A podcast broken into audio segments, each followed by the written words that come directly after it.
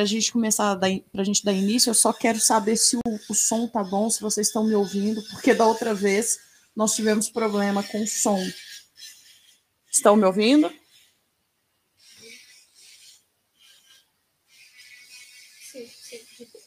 Ah, então tá bom. Então, gente, olha, sejam bem-vindos todos vocês que estão chegando agora, né, pelo, pelo ajustando os pontos.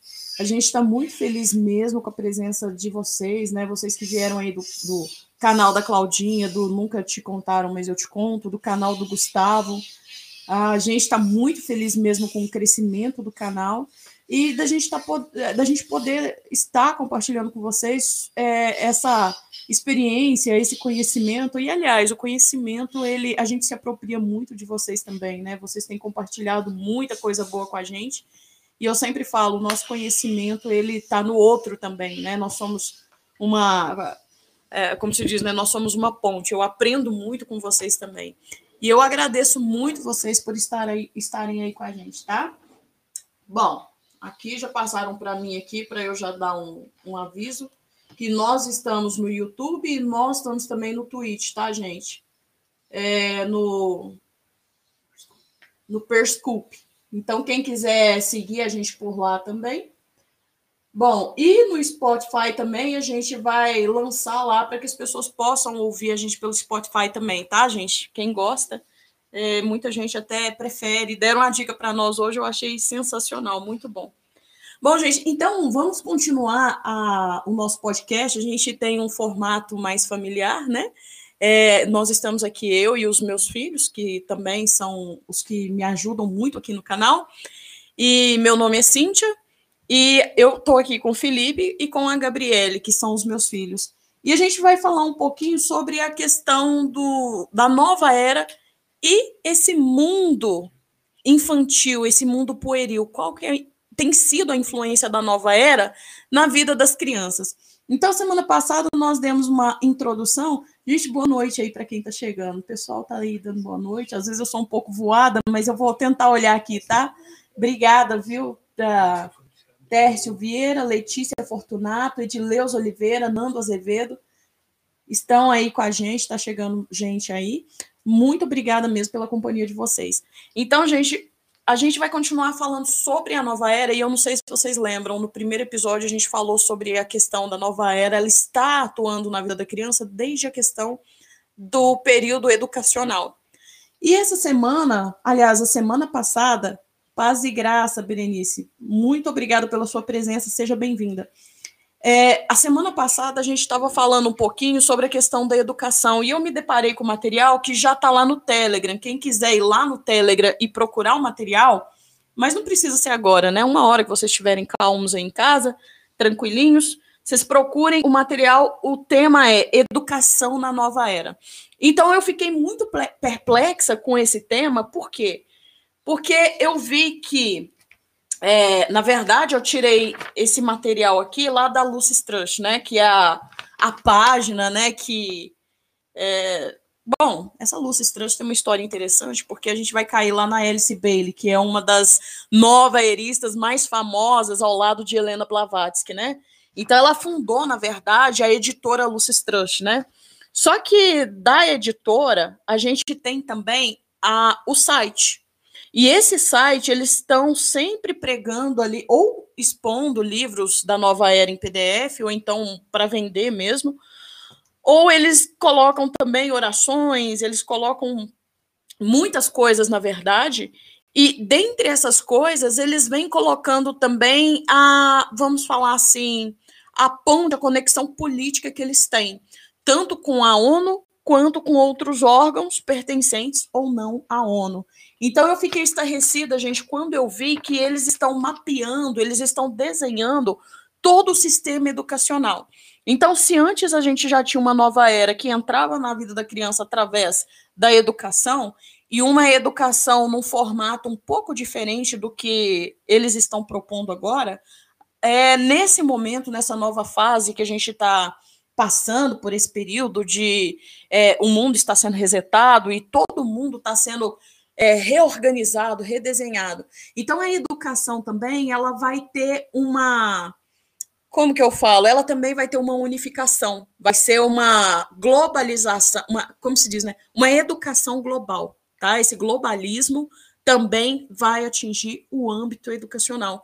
Então, gente, eu quero falar um pouquinho sobre isso, depois a gente volta a falar dos desenhos, só mesmo porque eu penso que os pais têm que estar muito atentos, porque esse novo tipo de educação, ele vai estar relacionado tanto com a educação infantil, a educação juvenil e também para a moçada aí que já está na universidade, tá? Vai atingir em cheio essa moçada. E eu acho muito importante a gente estar por dentro disso. Então, essa nova educação proposta por eles aqui, eu vou tentar, eu vou tentar fazer assim um, um apanhado geral, porque o texto realmente ele é muito grande, tá? Mas em geral, é uma um tipo de educação que eles visam tirar toda forma de preconceito. E para isso, gente, as barreiras do patriotismo, do nacionalismo, a ideia de Estado-nação, tudo isso tem que cair, tá? Porque eles querem um, um tipo de coisa mais global mesmo. Mas quando eu falo global, é a ideia do globalismo mesmo, de tudo unificado. E para isso, olha o que, que eles vão falar aqui é, os valores da educação moderna ainda não são amplamente competitivos. É, desculpa, os valores da educação moderna ainda são amplamente competitivos, nacionalistas e, portanto, separativos. Quer dizer, esses valores que a gente tem, né, nacionalistas e competitivos, para eles, na visão deles, isso causa segregação. Aí, continuando, a criança passa a considerar os valores materiais com grande importância, a acreditar que sua nação particular também é de grande importância e que todas as outras nações são secundárias. Isso alimentou seu orgulho e fomentou a crença de que ele, seu grupo, sua religião e sua nação são superiores a outras pessoas e povos. Ele se torna, consequentemente, uma pessoa unilateral, com seus valores mundiais mal ajustados e suas atitudes perante a vida caracterizadas por preconceitos e preconceitos. Lembra que a gente sempre está falando que a nova era é, ela sempre está introjetando é, esse, essas ideias aí de feminismo, LGBT, essas coisas. Então, é, isso é uma forma de unificar valores, pensamentos. Ah, eles vão trabalhar muito essa questão da ideologia, porque isso faz parte também do globalismo, que a gente tire, que a gente é, simplesmente acabe com todo tipo de preconceito. É por isso que a gente sempre tem essa ideia de grupo, né? o grupo das mulheres, o grupo disso, o grupo daquilo. Então, olha só, essa ideia de nacionalismo para eles, e isso a gente tem que colocar muito a nossa cabeça para funcionar, porque a gente vê que a questão da moralidade, a questão da religião e a questão do, do, do nacionalismo são é, é, o tripé que sempre vai estar em jogo. O nacionalismo precisa ser derrubado para levantar o globalismo, a religião precisa ser derrubada porque a gente precisa de uma religião pautada num só valor, né? É uma só religião. E essa ideia, como se diz, né, da moralidade, mas não é uma moralidade da forma que a gente pensa que é o ideal, né? A moralidade que eles estão colocando é a ideológica. Então, que tem que cair por terra os meus parâmetros e a minha moral cristã, né? A gente sempre está falando, a nova era quer derrubar, na verdade, os valores cristãos, os valores ocidentais, né? Eles odeiam os valores ocidentais. E nada melhor do que educação, né, gente? Nada melhor do que trabalhar na vida da criança. Bom, eu fiquei muito perplexa com esse documento. Bom, eu já falei da ideologia, da moralidade. Agora, um órgão que está ajudando muito a questão da nova era e a implementar todos esses valores dentro da educação é a Unesco. Eu não sei se vocês conhecem a história da Unesco, uma hora a gente pode até falar um pouco sobre isso. Mas a Unesco, ela é uma instituição completamente eugenista, e é uma instituição que ela sempre levantou a bandeira de todo esse esse emaranhado de ideologias, né? Isso partiu pelo lado da Unesco. Aliás, a Unesco ela foi construída exatamente com esse propósito, né, gente, de trazer toda essa gama de quebra de valores e princípios cristãos e trazer essa nova forma de moralidade. Bom, aí então eles vão falar assim que essa nova educação, esse novo processo educacional para crianças e jovens, eles vão trabalhar na questão moral e espiritual. Mas por que moral e espiritual, né? Isso aqui é uma coisa que eu achei muito pérfido, no sentido que é, a moral para eles vai estar relacionado de fato a essas questões ideológicas, né? E o espiritual para eles vai estar mais voltado na questão da como se diz, né? É, é da retirada da mente inferior. Mas mente inferior para eles, gente, é o ser humano racional, né? Se você é uma pessoa racional que consegue pensar, que consegue ter respostas, não, você não vai prestar muito para esse novo momento. Então, para isso, tem que derrubar esse tipo de ser humano, né? Que é, eles vão chamar de mente inferior, né? Se você é uma pessoa racional, então para eles você tem uma mente inferior. E a religião, na verdade, para eles vai ser um, uma, uma ideia de concretizar a unificação da razão com a alma. E a alma para eles já vai ser no sentido assim de trabalhar mais a questão dos ensinamentos orientais. Então, gente, já dá para a gente ter uma percepção de como vai ser essa nova educação, que a nova era, junto com a Unesco, está trazendo para as nossas crianças. Gente, boa noite para quem está chegando agora. Obrigado, é, é, Davi Arte, sempre aí com a gente. Obrigado. É, então, a gente vê que eles estão ajustando um novo tipo de educação para crianças, jovens e talvez até para adultos. Só que se vocês forem dar uma olhada no material, vocês vão observar que a criança ela vai passar por um, um tipo muito. Bom, eu não sei se vai ser severo, nem posso falar isso, tá, gente? Mas a criança, desde o nascimento, ela vai ser observada por quê? Porque essa nova educação vai ser trabalhada também, que é outra coisa que a gente não pode deixar de falar, é a parte mística. A parte mística e ocultista. Então, é, essa tendência dessa nova educação, ela vai ser totalmente controlada por psicólogos. Gente, quem acompanha nosso canal há mais tempo, eu sempre falo, olha, eu tenho muito eu tenho muita reserva em relação à psicologia enquanto ciências humanas, sabe? E nesse novo momento aqui a gente vê que a psicologia ela vai ser dividida entre ocidental, que também vai ser muito importante, e vai ter também a psicologia oriental, que eles falam aqui.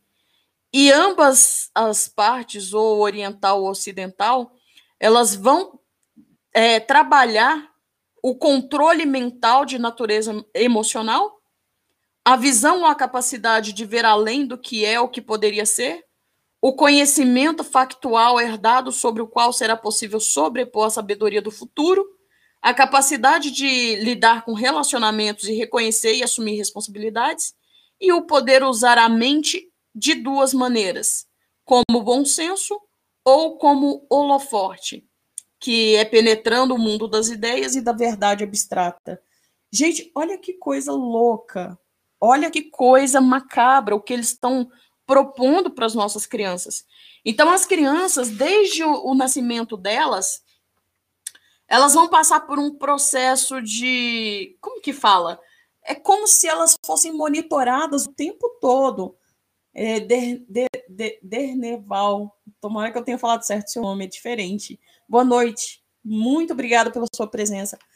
Então, o que eles estão fazendo? Eles estão propondo um processo de monitoramento em relação a essas crianças. Então, desde bebê, é, se vocês pegarem o material lá no Telegram depois, vocês vão ver. A criança, desde o nascituro mesmo, desde bebê, desde que elas começam a ouvir e ver, eles já vão começar esse processo de monitoramento para implementação desse quadro educacional. Por quê? Porque a partir de quando o sujeito nasce é que você já pode moldar esse novo indivíduo, esse novo ser para esse novo tipo de sociedade. É isso que eles querem, na verdade. Bom, e aí eles vão falar muito também aquela questão, gente, que o Papa está falando demais, mente criativa, e tem outra palavra também, saiu da minha cabeça. Na hora que eu lembrar, eu falo, se eu não lembrar, passa. Mas, enfim, eles vão falar que nesse novo momento e com essa nova educação, e é engraçado, eu vou ler uma frase aqui que o Klaus Schwab também fala no livro dele sobre o, o, a quarta revolução industrial. Então ele vai falar assim que é, vai ser o momento certo para o homem se questionar quem ele de fato é. Porque o que eles querem, né, gente, é que seja construído em nossas mentes um, um, os novos valores, os novos princípios, para que eles possam ah, acostumar a gente a essa ideia de que é, nós não somos seres daqui, que nós temos uma característica é, cósmica, né? A questão dos ETs, a questão de é, aquela coisa toda, né? Então, eles querem levar a gente a se questionar enquanto homem, né? Homem mesmo, homem físico. Né?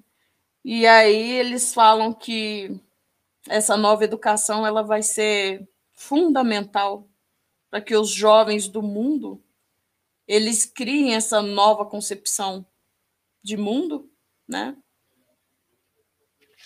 Bom, agora eu falei também sobre a questão, né, de como eles vão definir o futuro das crianças. Então, olha aqui, cada criança deve ser estudada primeiro para verificar a tendência natural de seus impulsos. Né? Por isso que eles vão ser monitorados, na verdade, desde a, ten a tenra infância, né? E aí eles falam aqui, é, eles estão voltados para a expressão física? Existe alguma capacidade latente para uma ou outra das artes? O calibre intelectual é aquele que deve garantir um treinamento definitivamente mental em análise, dedução, matemática ou lógica? Então, talvez seja a medida que a vida prossegue. Nossos jovens sejam classificados em dois grupos: o místico, sob o qual se agrupariam aqueles com tendências religiosas, e religião não é religião da gente, não, tá, gente? É religião oculta mesmo. Culturais e artísticas, e o oculto, que incluiria tipos de intelectual, científico e mental. Então, para isso que a criança tem que ser monitorada, para ver aonde ela vai se encaixar. Eu lembrei um pouco de um filme que eu assisti há pouco tempo, é Convergente? Divergente. Divergente. Então, esse, esse filme é, é, mais ou menos a ideia que eu tive quando eu comecei a ler esse novo tipo de educação que a nova era está desenhando para as crianças do século XXI, tá? É como se você fosse preparado a vida inteira para entrar em algum tipo de categoria. Aqui eles deram dois, na verdade, né? E aí eles vão falar aqui sobre o envolvimento da psicologia para que seja feita essa avaliação das crianças. Aí fala que a psicologia, né, o crescimento, o desenvolvimento e o uso generalizado da ciência da psicologia, né, vai ser importante nesse momento. Aí eles vão explicar. Esta é a ciência do homem essencial. As várias escolas de psicologia contribuirão, cada um com sua verdade particular. E assim a verdadeira ciência da alma surgirá dessa síntese. A verdadeira ciência da alma para eles, gente, é essa ciência que está conectada a esse a esse, a esse lado místico e oculto, tá? Então aí eles vão falar também sobre o crescimento e o desenvolvimento da ciência dos sete tipos básicos de indivíduo, nos quais se baseia muito o pensamento psicológico oriental. Lembra que a gente sempre está falando que a nova era tem a, aquela capacidade de odiar o, o Ocidente? Então, então agora esse novo homem ele vai ser instruído dentro dessa capacidade de pensamento psicológico oriental. Gente, olha que pérfido isso. Bom, deixa eu ver se eu acho. Peraí, tem uma pergunta aqui? Deixa eu ver. Acho que não, né?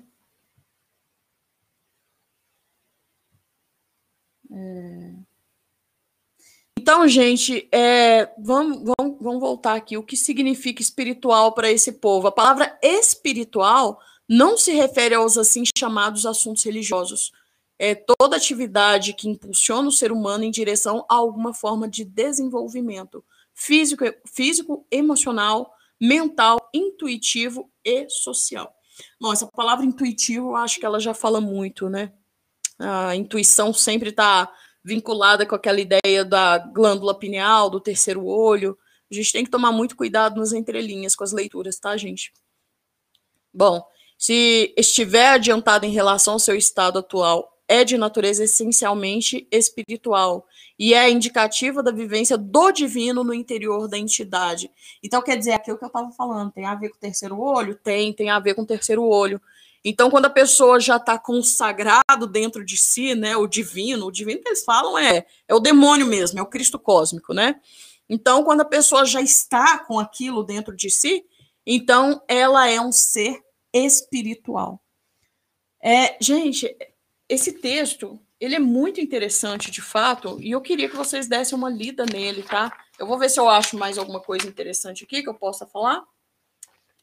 E depois a gente vai entrar mais na questão dos desenhos animados, né? E hoje a gente vai falar dos desenhos animados, gente, é aquela, aqueles desenhos. Eu vou aproveitar o gancho da educação, né? Que a gente está falando que a, a sociedade teosófica, os noveristas, né? Eles estão desenhando junto com a Unesco, com a ONU, porque para quem não sabe, gente, a Nova Era, ela é uma instituição que trabalha junto com a ONU, tá? Inclusive tem uma sala de, da, da, nova era dentro da Organização das Nações Unidas, tá? Das, das Nações Unidas. E isso é muito sério. Isso é muito sério, tá? Então, voltando aqui, né? É, a nova educação é a produção de alguma forma de cultura material ou espiritual, ou material e espiritual. É o objetivo de toda essa educação. Gente, olha como que a coisa é séria. Isso aqui é muito sério. Esse material eu, eu, eu tornei ele disponível no Telegram, porque quando eu sempre vou lá na página lá da Nova Era para ver o que, que eles estão tramando. É sempre interessante a gente fazer isso, tá, gente? E quando eu entrei lá, eu fiquei perplexa, né? Do que, que eles estão propondo. Então, a nova educação. Se antes a gente tinha uma grade curricular da criança é, sempre voltado à questão de matemática, cultura, de ciências, né, ciências da natureza, de ciências, é, enfim. Hoje em dia, a grade ela vai ser composta pela questão espiritual, você em contato com demônios. Gente, isso é muito sério. Desde que eu li esse texto, eu fico pensando aqui comigo mesma, né? Porque eu tenho meus filhos que são estudantes, né? Como que nós devemos reagir a isso? É, e, e, e eu, eu acho que essa tem que ser a pergunta de todos nós, né? Bom, Felipe, pega uma água para mim, por favor. Gente, é... espera só um minuto, porque eu tô com a garganta ruim, eu vou beber uma água, só um minuto.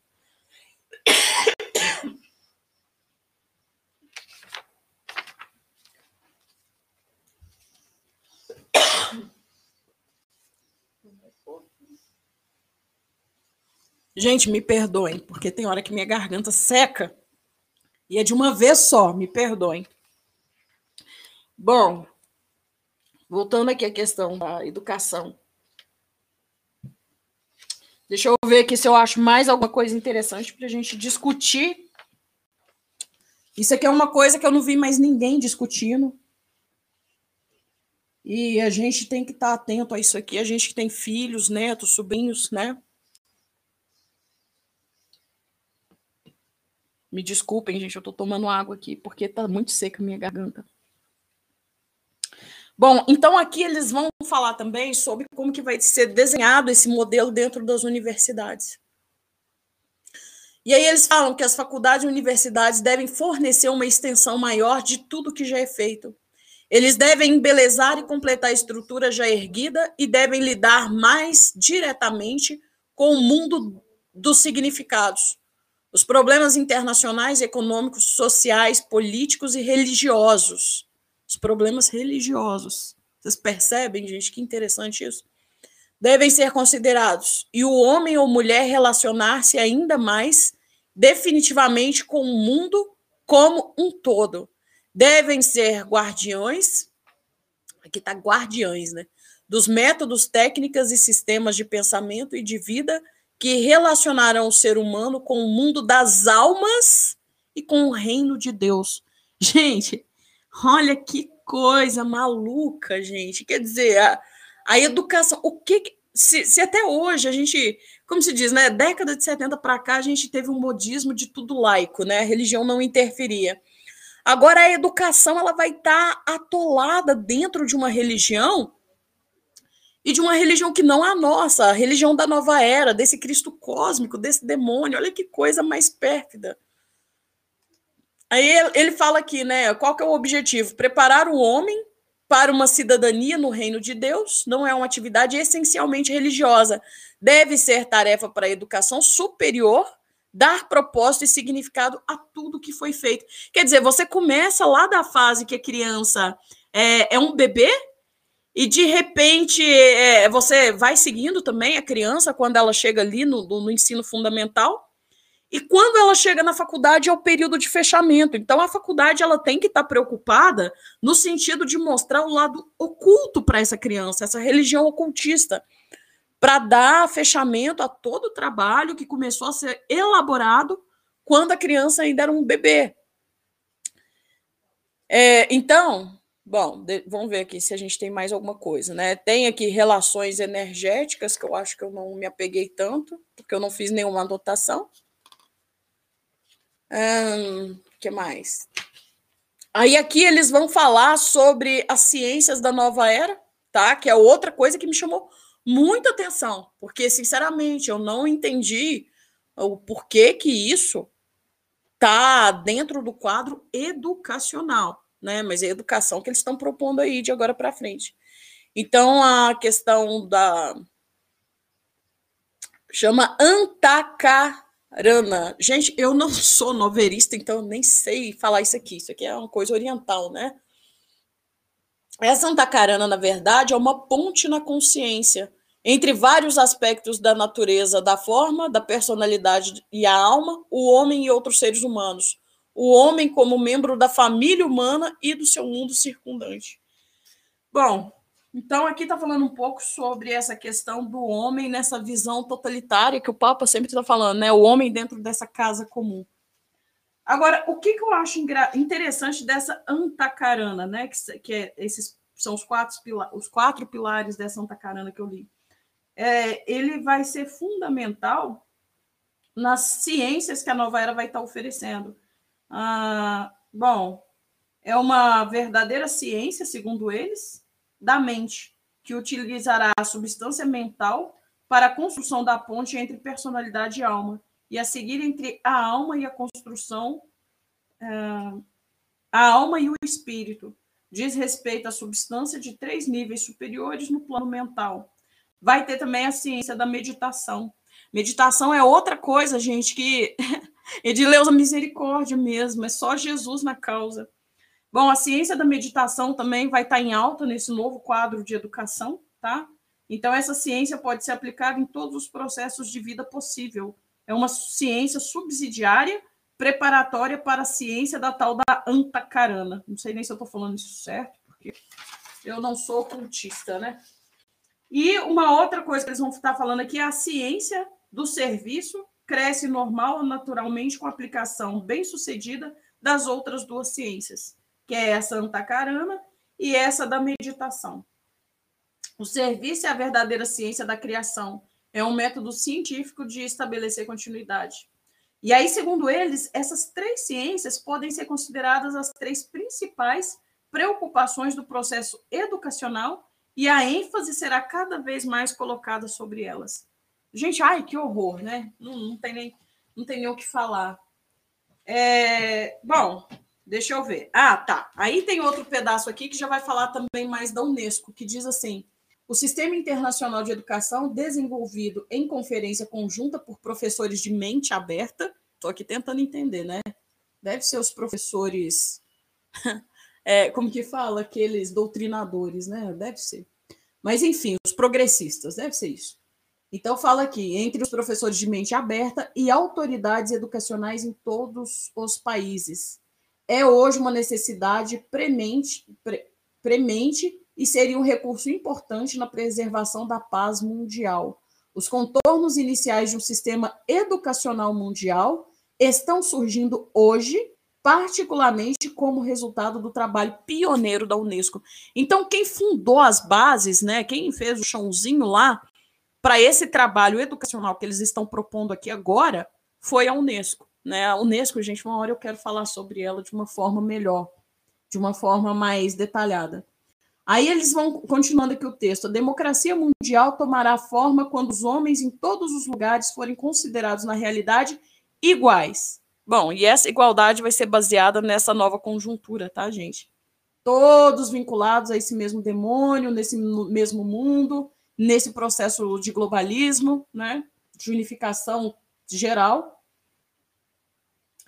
Aí ele fala que a unidade mundial será um fato quando os filhos do mundo aprenderem que as diferenças religiosas são, em grande parte, uma questão de nascimento. Relações humanas corretas serão estabelecidas quando as crianças de cada país aprenderem duas ideias principais. Eles são o valor do indivíduo e o fato de uma humanidade. O valor do indivíduo e a existência daquele todo que chamamos de humanidade estão intimamente relacionados. Esses dois princípios levarão à cultura intensiva do indivíduo e então o seu re reconhecimento de sua responsabilidade como parte integrante do todo, o corpo da humanidade. Assim, gradualmente, nossas brigas e diferenças serão superadas e a ideia de uma humanidade única tomará o seu lugar. Então, quer dizer, é, é Nando, paz e segurança, isso mesmo. Então, é a, a unificação, a unificação total né? E isso vai acontecer quando você entender, você não, a gente não, né, gente, misericórdia. Mas quando a sociedade entender que nós somos Deus e que esse Deus que está em nós é ele que dá toda a direção, né, para esse novo momento. E buscar as diretrizes onde? Buscar as diretrizes no ensinamento da nova era. O que eles estão falando aqui é uma educação proposta por eles, né? educação, aonde eles vão lançar todos os pilares sobre as nossas crianças. Bom, isso aqui é muito sério, é muito pérfido. E aí eles vão falar sobre a questão da Revolução Francesa no documento também, né, gente? Ah, a Revolução Francesa, que foi a base ali para o tema liberdade, igualdade e fraternidade. É, foi a Revolução Francesa que norteou a Declaração dos Direitos da América, dos Estados Unidos e também da, da questão do cidadão francês, né, da, da, da lei lá da, da, da Declaração dos Direitos do Cidadão Francês também, e dos direitos humanos universal. Então, gente, quem está por trás da Revolução Francesa é a própria maçonaria. Se a gente sabe que a maçonaria está ali, então o que a maçonaria está implementando e eles estão correndo para traçar isso a todo vapor são os princípios para que a, a sociedade ela alcance isso aqui, que é a questão da liberdade, igualdade e fraternidade. Ah, uma nação fraterna, né, gente? Igualdade, por isso que os direitos sociais estão aí a todo vapor, as agendas estão aí a todo vapor, né? O papinho de justiça social e tantas outras coisas. Bom, eu vou ver se tem mais alguma coisa importante aqui. Gente, o documento está lá no Telegram, viu? Para vocês irem lá e, e, fazer a leitura. É interessante para quem é pai, mãe, né? A gente tem que estar tá a gente tem que estar tá ciente dessas coisas que estão acontecendo, né? É a nova educação, a educação do século XXI. É, aí depois eles vão falar um pouco da, da, da de, de, consciência racial, mas eu vou pular essa parte. Bom, aí eles vão falar da cidadania mundial como expressão da boa vontade e compreensão, que deve ser o objetivo dos iluminados. Os iluminados, gente, são aquelas pessoas que atingem um patamar mais alto de sabedoria, tá? Então, eles falam né, que deve ser o objetivo dos iluminados em todos os lugares e a marca do homem espiritual. E neles você tem relações corretas estabelecidas entre educação, religião e política. Olha que coisa mais nojenta isso. Aí a iluminação também, eles, a, a, como se diz, né? O, o que eles vão citar de exemplo de iluminação é, é a questão aqui do próprio Buda, né, que segundo eles alcançou a iluminação. Mas antes eles vão falar que a iluminação é o princípio e o objetivo da educação. Então que eles estão querendo mesmo, Rosa Maria, boa noite, Rosa, bem-vinda. Então o que eles estão querendo mesmo é um, um, um, um exército de crianças, jovens e, e adultos, né, iluminados para viver esse novo momento, essa nova fase. E a educação é o meio pelo qual eles vão alcançar. Aí eles vão falar sobre a questão é, de Buda e de Cristo. Só que Cristo, sim, a visão deles e o Cristo deles não é o nosso, não, tá, gente? O Cristo deles é o cósmico. Sempre gosto de falar isso para não ter dúvidas, né? Então, é nessa declaração e região de pensamento que a distinção deve ser encontrada entre a obra de Buda e de Cristo. Eu mandei um material para o Telegram, não sei se vocês viram, que eles falam sobre a questão da, da, da, da estátua de Buda ali, ela está sendo, acho que restaurada, uma coisa assim. E se vocês puderem dar uma lidinha, porque quando a gente fala de Buda, isso tem tudo a ver com a nova era, tá? Por isso que eu mandei esse material, material para o Telegram. Mas voltando aqui, eles vão falar que o Buda alcançou a iluminação e foi o primeiro da nossa humanidade a fazê-lo. Hum, interessante isso, né? Agora, essas religiões aqui, essas religiões, elas sempre vão gostar dos seres iluminados e elas sempre vão colocar como iluminados os filósofos, alguns filósofos, né?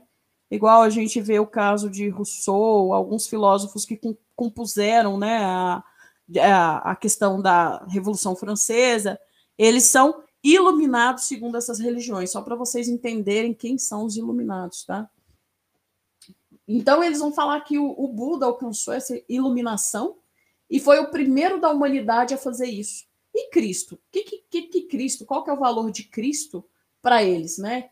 Cristo para eles iniciou a nova era, a era do amor, né? Ele apareceu depois de Buda e iniciou a era do amor. Olha que pérfido isso, né?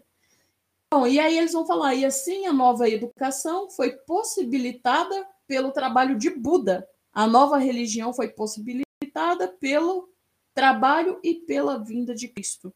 Por quê, né? Porque as crianças agora elas vão poder viver nesse complexo emaranhado que para eles vai ser uma coisa perfeita, né? Onde eles vão ser iluminados como Buda, mas ao mesmo tempo eles vão viver o amor, mas o amor que, segundo eles, né, é o marco do cristianismo, segundo eles, tá? Bom, a tônica da nova educação é essencialmente a interpretação correta da vida, segundo eles do passado e do presente e sua relação com o futuro da humanidade. A tônica da nova religião deve ser a abordagem correta de Deus, transcendente na natureza e imanente no homem. Isso aqui é panteísmo, tá, gente? Deus está em tudo. Enquanto a tônica da nova ciência, da política e do governo serão relações humanas corretas, né? Isso aí diz também a ala progressista, né? Para ambos, a educação deve preparar a criança. Olha só. E aí eles estão encerrando o texto com a seguinte frase: aqueles que trabalham nesses três grupos, e os três grupos, gente, é, é isso aqui que eles estão falando, tá? A religião, a ciência e a educação, né? Não, e a. Peraí, eu me perdi aqui. é, a tônica da religião, a abordagem de Deus e tal, a tônica da ciência e da política, né? É isso. Então, é política, religião e ciência. Bom, se a gente for estudar a nova era, de fato, isso aqui é o que compõe para eles, né? Porque a ciência vai ser o meio pelo qual eles vão alcançar, né? Esse mundo quântico é o que vai conseguir ligar o homem a esse esse essa complexidade toda que eles estão armando aqui, essa cama de gato, essa arapuca, né? Aqueles que trabalham nesses três grupos devem eventualmente prosseguir na mais estreita cooperação. E é para essa cooperação planejada, olha, essa palavra é interessante, planejada, porque tem gente que não acredita que isso tudo é planejado. E para essa atividade inteligente da humanidade que a nova educação deve se preparar. Carlos, bem-vindo, obrigado pela presença. Então, gente, olha, a coisa é muito séria mesmo. Eu quis trazer essa discussão antes mesmo da gente entrar no podcast, porque tem a ver com o que a gente está falando? Sim, tem tudo a ver. Vocês podem ver, né, pelo, pelo papo, pelo assunto, de que a coisa é realmente muito séria. E a criança, né, gente, você pega uma, um ser que está em fase de formação, é muito mais fácil de você anexar a essa criança uma série de informações. Porque se você pega um adulto como a gente, por exemplo, né, é, é mais difícil a implementar esse tipo de trabalho. Então, gente, olha, eu trouxe esse texto, ele está no Telegram, vou falar para quem estiver chegando, porque quem já está aí já sabe, está no Telegram disponível, né, a educação da nova era. E se vocês quiserem ler esse texto, pode ir lá, tenham contato com esse material, divulguem esse material, porque ele é de suma importância. Ó, o pastor Tony de Souza, bem-vindo, pastor. Olha que bênção. Muito bom, viu, gente? Sigam ele no canal dele, pastor Tony de Souza. Sigam ele, é uma bênção, tem estudos maravilhosos. Eu sempre que eu tenho um tempinho, eu ouço os estudos dele. Então, gente, é, é, um, é de suma importância isso que a gente está conversando aqui. Vai passar pelo crivo da educação. Se nós temos filhos, se nós temos sobrinhos, vamos ter amor por essas almas, por essas vidas. Compartilhem, compartilhem o material do Telegram, tá? Divulguem esse material ao máximo de pessoas que vocês conseguirem, porque o assunto. Imagina, pastor, a gente aprende muito com você, que nós sentamos todos na sala para aprender com você. Obrigada, viu? Então, gente, é, vamos, vamos mandar para o máximo de pessoas que a gente conseguir esse material, porque é muito sério o que eles estão tramando aí, tá? Faz parte dos pilares do reino do anticristo, da nova ordem mundial, das ações dessas agendas globalistas, de todos esses anseios dessa sociedade, é, dessa elite, né? Porque é, a gente fala uma coisa sempre: nós temos a nossa fé, nós temos o nosso Deus, mas essa, esse povo tem a religião deles e eles têm o Deus deles. E o Deus deles, eles querem nos empurrar esse Deus goela abaixo. Esse é o grande perigo, tá?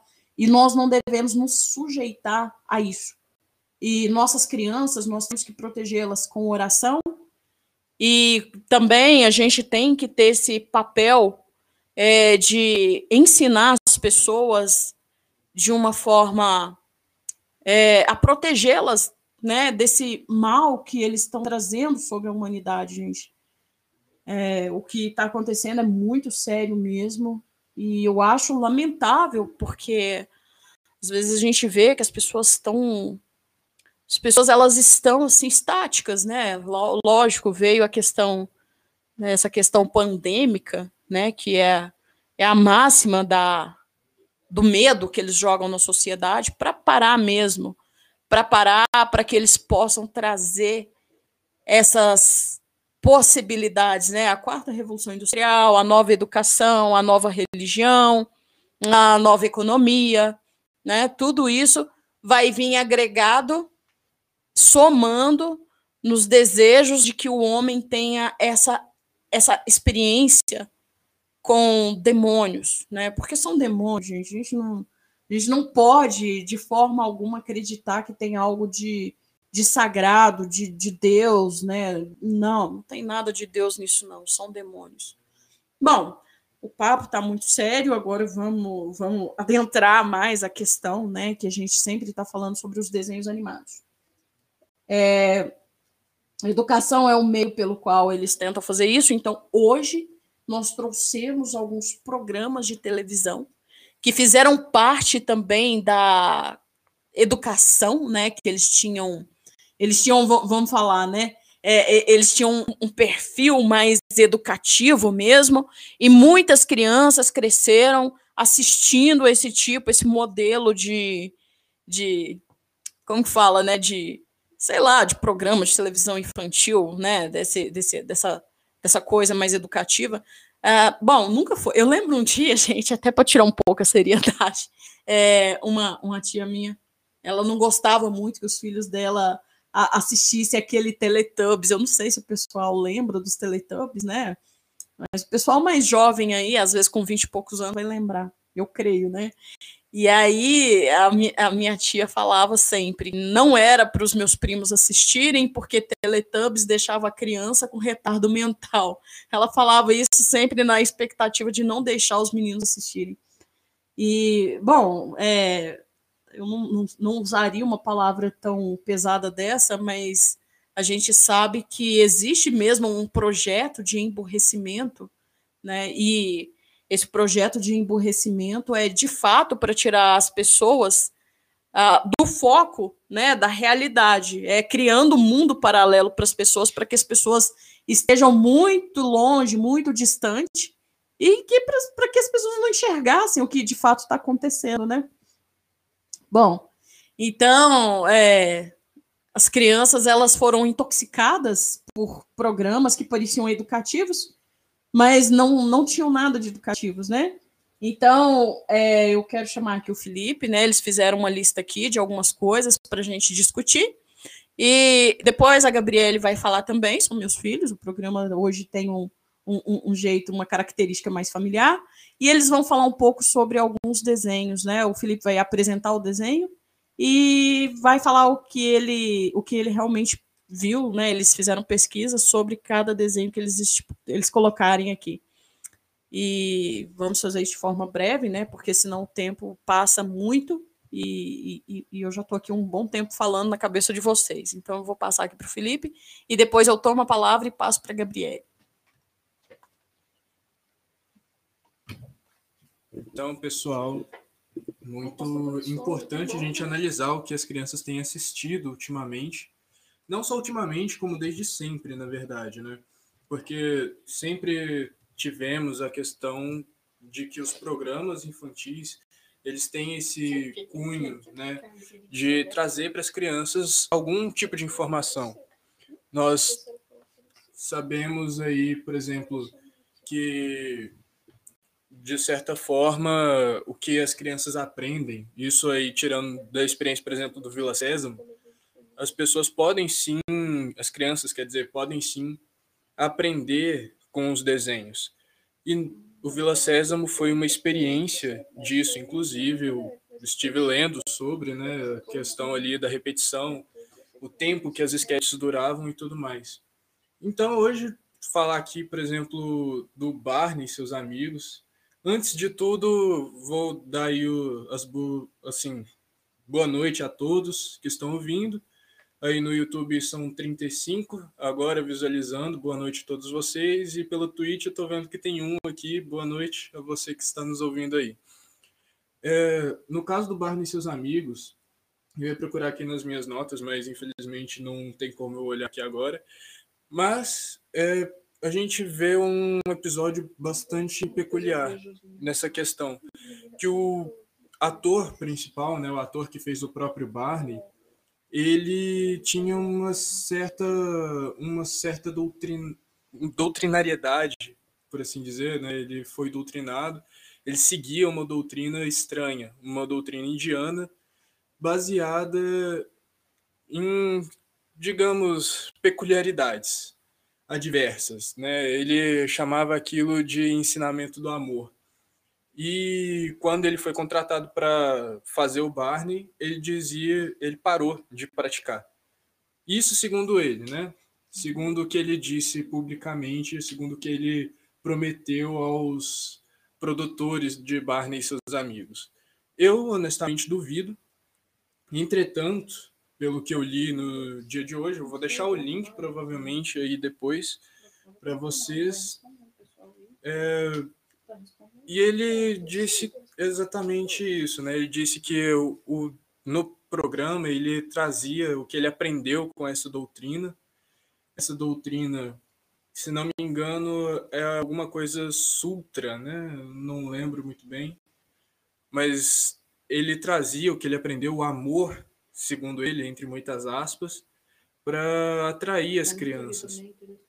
Honestamente, eu vejo isso como algo muito suspeito, não apenas suspeito, mas algo que nós deveríamos olhar, porque foi um programa que foi muito visto, muitas crianças assistiram, gostavam, marcou a vida de muita criança que hoje em dia já é jovem, adulto, né, muitas vezes.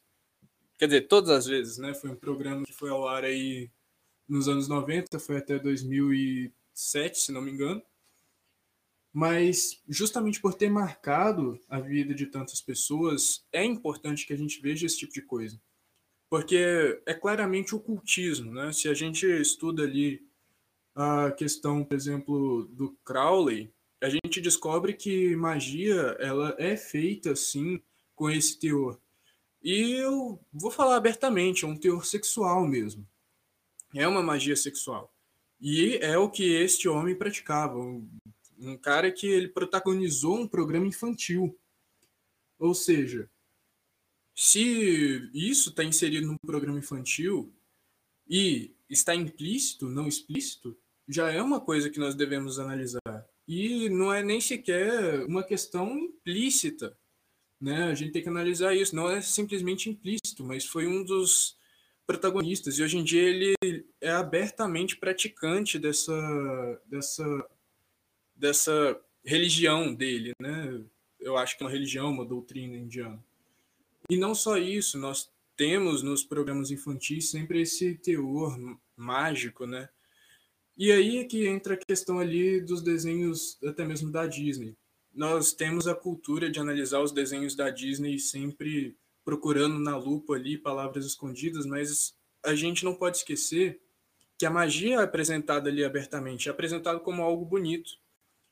E como eu acabei de falar, a magia para Crowley tinha um teor sexual sim.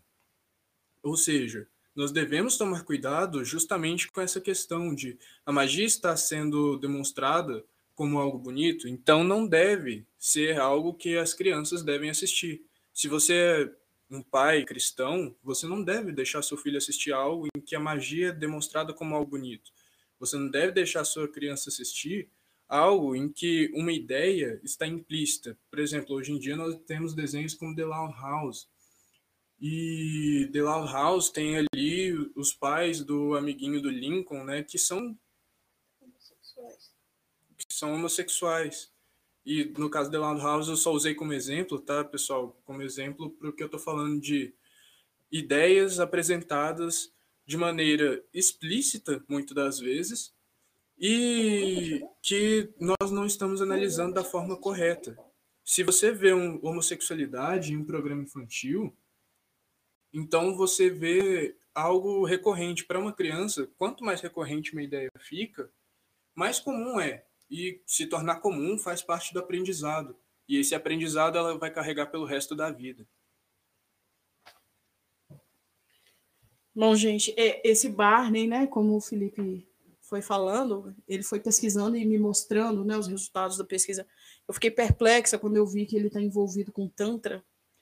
E é, é, ele, ele faz dessa religião indiana, ele faz desse Tantra, ele faz de toda essa coisa indiana a, a fonte pela qual ele consegue fazer os episódios, né, os programas, fazia, né? E lá eu achei interessante, acho que o Felipe deixou de falar, ele, antes de apresentar os programas, ele orava. Orava para quem, né, gente? Quem que ele seguia, né? Ele fazia oração a demônios para ele poder ter coragem, né, ou, de, de, de subir ali e fazer o trabalho dele. Então, nada acontecia sem antes passar pela magia dele antes, né? Fazia as orações dele, consagrava o demônio e ia lá fazer as, as apresentações. Então, gente, a coisa é muito séria, tá? Essa magia sexual ela está muito nos desenhos, até aqui alguém comentou aqui sobre a questão dos desenhos da Disney, né, que o pastor falava, é, como que chama o rapaz que comentou, e ele falou aqui, né, que o pastor dele já falava que a gente ia ter uma geração futura de estão consagrando, na verdade, né? Tudo, tudo, tudo é consagrado. Semana passada nós estávamos até falando da questão da, da, dos desenhos da Disney, alguns deles, né? Há pouco tempo eu, eu li uma apostila e nessa apostila falava que é, era um livro, na verdade, do nazismo, e esse livro do nazismo falava claramente sobre os contos de fada, né, que foram aparecendo na sociedade, e o fruto deles é, o, é, é são, é a própria cultura, a, como que chama? Celta, dru, é, druida, não, como chama? Hum, não sei. Tá, os deuses nórdicos, né? Os deuses nórdicos, eles foram dando parâmetro, né, para essa esses contos de fada entre aspas. E a Disney se apropriou, na verdade, desses contos dessa cultura nórdica e fizeram ali todo o mundo mágico da Disney. Eu ainda quero achar essa apostila, gente, para a gente falar um pouco. Gente, a live caiu. Em qual momento será, né? Eu não sei. Foi qualquer coisa. Foi rapidinho, é, foi rapidinho né? Então a gente vê que esse mundo da Disney, esse mundo mágico da Disney, está intrinsecamente atrelado a esse mundo desse, desses deuses nórdicos, desses demônios nórdicos. Até lá no Telegram eu postei também um livro que fala um pouquinho sobre essa questão nórdica, né, dos deuses nórdicos. Gente, quem quiser ler esse livro, leia mesmo, é muito bom. Vocês vão entender muito essa questão desses deuses que esses globalistas aí gostam de exaltar, porque os deuses que eles exaltam também está muito impregnado nessa cultura nórdica. Não é à toa que a, a, gente vê a, a suástica no nazismo, a suástica na cultura oriental num todo, né, na questão do budismo, a questão do. A, muita gente segue aquele Osho, aquele pessoal, tudo, né? A Índia também faz uso da suástica. O símbolo da teosofia é a suástica, né? E a gente vê que eles se apropriam muito disso, porque né, e a suástica ela está muito atrelada aos deuses nórdicos, na verdade. Né? E a gente tem a Marvel aí reproduzindo isso em forma de desenho, e as pessoas colocam isso em casa sem saber a fonte de todas essas coisas, né? Infelizmente. Mas enfim, esse Barney aí, ele realmente ele está muito ligado com essa, essas magias voltadas à questão da sexualidade, né? Da, da, pornografia, né? Vamos falar pornografia. E a criança ela já cresce com isso, né? E está sendo trabalhado na mente dela o tempo todo. Isso passa a ser uma coisa normal para elas, né? E aí elas vão vir, né, a reproduzir aquilo em alguma fase da vida de alguma forma. Mas por quê, né? Gente, o papo de PNL tem tudo a ver com isso aqui, viu? A programação neurolinguística. Porque não existe nada mais afinado com a programação neurolinguística do que a própria mídia, do que a própria os próprios meios de comunicação. E é por isso que a gente sempre tem que tomar muito cuidado com essa questão de televisão para criança, de computadores, né, nas mãos das crianças. É muito sério isso. Inclusive eu tenho um vídeo que a gente fala da acho que é de transexualidade, eu acho que é isso. É, e, e eu, eu, eu falo lá no vídeo, né, para as pessoas tomarem muito cuidado. Peraí, gente, só um minuto perguntou sobre o Natal. O que, você acha? Ah, sobre o Natal. Gente, me lembra de falar sobre o Natal depois, porque senão eu, eu, eu tenho a memória muito fraca, eu, eu esqueço minha linha de pensamento rápido. Mas eu quero responder sim sobre o Natal depois no final, tá? É, então, gente, é. Aí eu falei que é fraca, já até me perdi aqui. Mas, enfim, vamos tomar muito cuidado com essa questão de televisão, de internet na mão de crianças, tá? Porque é, quando a gente fala questão de gênero e identidade, exatamente por isso, né? As crianças estão sendo fuziladas com informações muito perversas e elas acabam se identificando com essas informações. E daí vem toda essa questão, né? A pessoa acha que é transgênero, mas não é.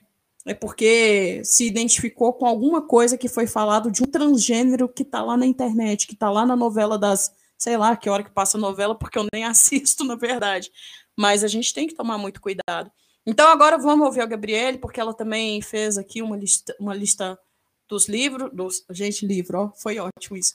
Ela fez uma lista também, né, do, dos desenhos, né, de, de, desenho não, hoje a gente está falando mais de programa educativo, e eu proibi eles de colocar a Xuxa, tá, gente, porque Xuxa nunca foi educativo, tomara que ninguém fale de Xuxa aqui hoje. Mas enfim, vamos ouvir a Gabriele.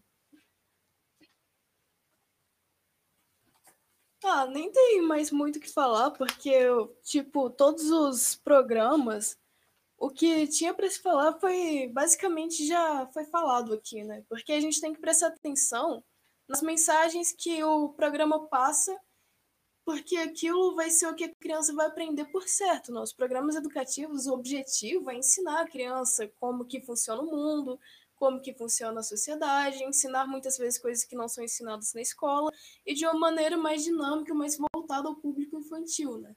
Mas a gente tem que prestar muita atenção nessa coisa que até mesmo o Felipe estava falando, que sempre tem que ter magia envolvida. Por que tem magia envolvida? Por que, que a magia é sempre apresentada para as crianças como algo bonitinho?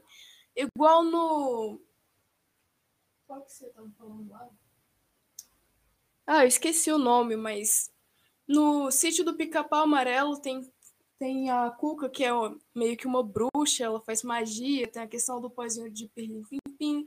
Tá certo que a Cuca é uma personagem malvada no sítio do Pica-Pau Amarelo, não é uma coisa muito bonitinha no caso da Xuxa, mas mesmo assim acostuma as crianças a esse discurso, magia, ainda assim as outras personagens, por exemplo, a Emília, ela é uma personagem que é uma boneca que ganhou vida, se não me engano também tinha uma questão de magia envolvida, o Visconde de Sabugosa também era um milho que ganhou vida. E isso, se a gente for entrar no ocultismo, isso tem um nome. Esses são os golems. São criaturas que eles não tinham vida e a partir da magia eles criaram vida. Então a gente tem que prestar atenção nessas mensagens que ficam meio subliminares, né? A criança não vai associar isso de imediato a golems, mas quando ela começa a crescer e ela conhece, sei lá, um RPG, ela vai olhar, achar aquilo interessante, já vai relembrar algo, ela não vai associar automaticamente com aquilo que ela conhecia na infância, mas ela não vai ver nenhum mal. Principalmente porque as crianças, normalmente, não são ensinadas pelos pais que isso é errado. Não são ensinadas pelos pais que não é certo você jogar esse tipo de jogos de RPG, não é certo você assistir coisas relacionadas à magia. Por quê? Porque isso vai acabar criando na criança duas coisas primeiro ela vai se acostumar com esse mundo, depois ela vai ter curiosidade de conhecer. E também tem outros programas que não, não sempre apelam para magia, mas deixam algumas mensagens subliminares um pouco mais profundas. Por exemplo, eu vou citar um desenho aqui que chama Underground, é um desenho brasileiro esse, que passava na Nickelodeon. Só na abertura dele já é muito interessante, porque a música dele falava às vezes a gente precisa cair para poder levantar. Às vezes a gente precisa sumir para poder se encontrar. Gente, quem precisa cair? A gente sabe que todos nós pecamos e estamos desprovidos da graça de Deus, mas nós sabemos que Jesus morreu por nós para nos para nos levantar, assim por assim dizer, né?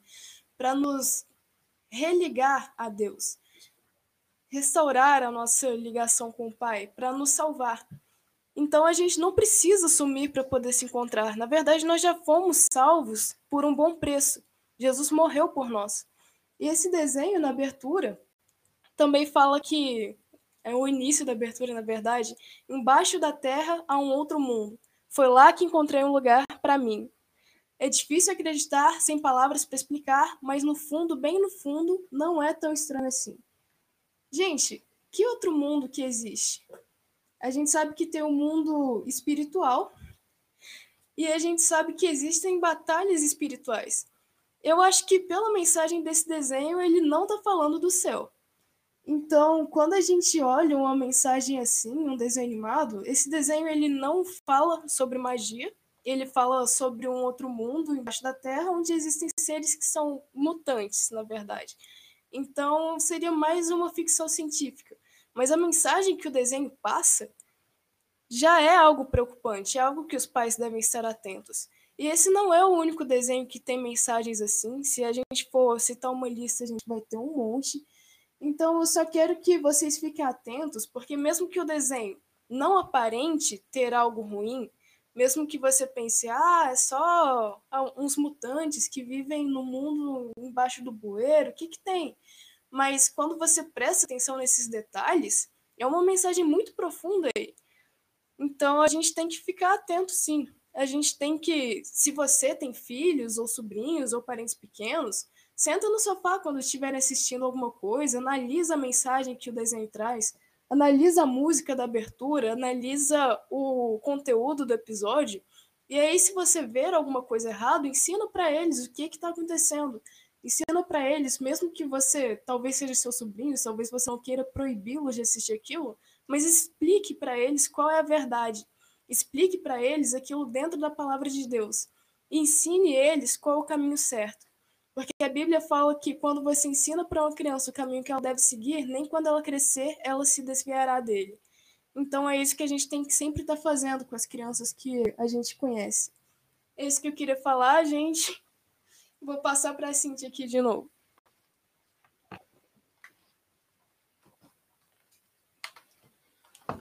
Bom, gente, e, e, tem outras coisas aí do sítio, né, que eu acho que é, é, é, a gente tem que estar tá mais atento também. Questão, eles ensinam ali, né, a, a magia, a questão da projeção astral também, né?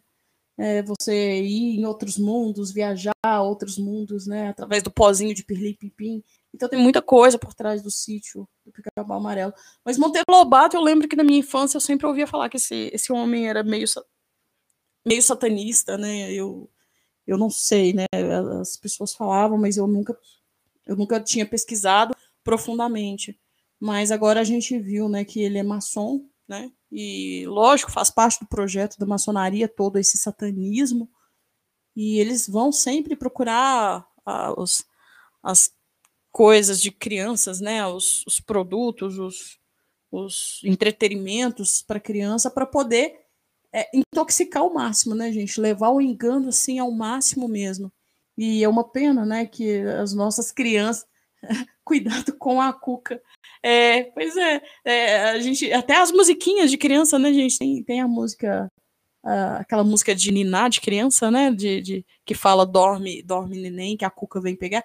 Então a gente vê que é o boi da cara preta, né? Uma hora a gente podia fazer esse esse podcast aqui falando também das músicas infantis, né, gente? Porque se a gente pegar o mundo da música infantil, a gente também vai conseguir resgatar muita coisa é, tóxica aí nesse mundo infantil, né? Porque a música, a Xuxa, ela eu acho que a Xuxa ela bate recorde em tudo, em tudo que ela faz, né?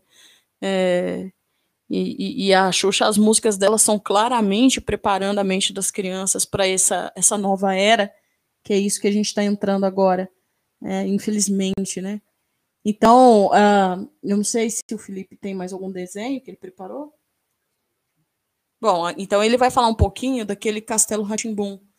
É, é um desenho, é, não é um desenho, né, é um programa infantil da década de 90. E vamos ver o que, que ele pesquisou sobre isso, né? Vamos ver o que, que a gente pode falar sobre isso. Bom, pessoal, eu, assim, eu confesso que Castelo Ratimbum foi uma coisa que marcou bastante, até mesmo a minha infância. Mas tem algumas coisas ali que são dignas de análise, né? Como já foi dito, o próprio castelo, a própria questão da magia tratada nos desenhos é algo que a gente tem que prestar atenção por questão, eu gosto de chamar de banalidade. A gente banaliza, deixa as crianças banalizarem conceitos que não deveriam ser banais, né? Conceitos que deveriam ser importantes, que elas deveriam prestar atenção. No caso do Castelo Ratimbum, a gente tem a questão de nós permitirmos as nossas crianças verem como algo banal a magia. Novamente, né, trazendo a questão da magia para a pauta, né? Então, a gente vê ali três crianças entrando lá num castelo, né, um castelo encantado. A gente vê a questão de uma criança que é um feiticeiro de 300 anos. Nós vemos que essa criança não tem uma família normal, né? Não exatamente normal, mas uma família que nós uh, pelo menos aqueles que têm uma vertente marxista vão chamar de família nuclear burguesa. Eu não gosto dessa nomenclatura justamente por ser marxista, mas é assim que nós vamos entender ela para para exemplificar melhor. Não é uma família composta por pai, mãe e filho, é uma família composta por tio, tia e uma criança, né, e o sobrinho. E eu vi um documentário falando sobre o Castelo Ratimbum, e o intuito era justamente já trazer para a criança o conceito de que nem todo mundo tem uma família, entre aspas, normal. Às vezes, algumas pessoas podem ter famílias que saiam do padrão. E aí já entrava, assim, uma questão de ensinamento e doutrinação quanto ao que é padrão familiar. E isso já é uma abertura para você compreender outros modelos familiares também. Uma criança vivendo com avô também seria uma família, se você for parar para puxar né? E aí você pode extrapolar e falar que um homem e mais um homem em uma casa também é uma família. Uma mulher e uma mulher em uma casa também é uma família. Dois homens e uma criança pode ser uma família. E por aí vai. Então, nós deveríamos sim prestar atenção até mesmo nesse tipo de coisa que se passa em programas infantis. E no caso do Castelo Ratimbun, eu nem vou falar muito sobre a questão da magia, porque eu já bati nessa tecla antes. Então é, é esse o adendo além do, do que eu já disse.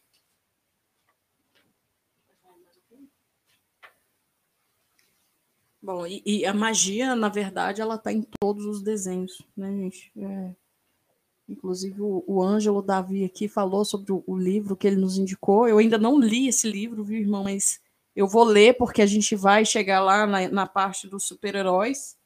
E eu acho que aquele livro vai ser um material de apoio muito interessante. Eu, eu dei uma olhada no livro, mas eu ainda não tive tempo de ler. Que eu estou lendo outro que você me indicou também, né? O outro também muito interessante sobre Nova Era. Então, gente, é, a questão da magia em desenho animado, ela, ela, ela é muito pesada mesmo. Não é uma coisa mais que Antigamente, a gente viu os desenhos da Disney, por exemplo, a gente via que as bruxinhas, elas eram só uns serzinhos, eram serzinhos feinhos, e, e a maldade delas não era, não parecia tão má, né? Mas quando fala de bruxa, a gente já sabe o que, que é, né? Wicca, paganismo, um monte de coisa. Então as pessoas precisam aprender a, a, a ler mais nas entrelinhas. Essa questão do Castelo Ratimbum, bom, gente, eu, eu confesso para vocês que eu nunca assisti esse desenho. Nunca assisti, é da década de 90, esse, esse não é um desenho, né? Um, como que fala? Um programa de televisão. Mas eu, eu sinceramente, eu nunca assisti, então nem, nem posso falar muito. Mas a questão familiar que o Felipe abordou, eu acho ela muito séria, né? Porque a gente sabe que o desejo da nova era, de fato, é preparar as crianças mesmo para todo tipo de é, condição né, que a nova era está trazendo na vida das pessoas. E eles conseguem na medida em que eles vão construindo essas ideologias de uma forma muito bonita na vida das crianças, né? Porque tudo isso realmente passou a ser aceito, passou a ser normal, né? Isso aí ficou tudo muito normal. E hoje em dia a gente estava discutindo há pouco tempo aí num vídeo, né, a questão da, da lei da família do século XXI, aonde a gente vai ter aí um, uma série de situações, igual o Felipe falou, né, gente, a questão da família é desde o ano de 2000 2000 e alguma coisa, ou na década de 90, não sei, eles mudaram um pouco a questão de o que, que realmente vem a ser uma família, né? A gente chama isso de. É... Gente, eu até esqueci o nome. Na época da faculdade eu tinha que saber isso na, na ponta da língua. Hoje em dia eu esqueci o nome. Tem até uma matéria que eu estudei na faculdade, fiquei, um, fiquei seis meses estudando isso. É... Então, a questão da família, mas eu vou voltar aqui, né? Em suma, a questão da família é uma questão assim, aonde é, isso entrou para a lei de fato, né, a partir do ano de 2002, se eu não estiver enganada, ou 2004. Eu não lembro muito bem, mas uma hora eu posso pegar um livro e, e citar isso para vocês de uma forma melhor, com o livro na mão, porque minha cabeça é muito ruim, na verdade.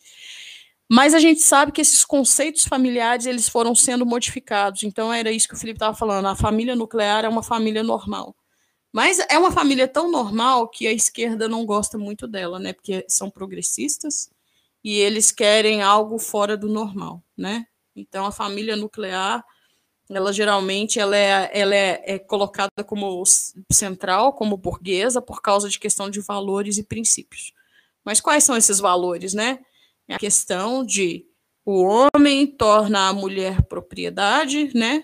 E o homem torna os filhos o herdeiro, e o homem ele quer ter um herdeiro para manutenção da questão da propriedade, não só propriedade como lugar de morar, mas também herdar os negócios da família, né?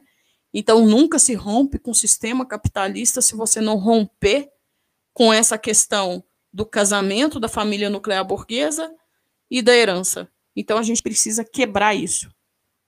É, alguém colocou aqui, né? PL 3369 de 2015.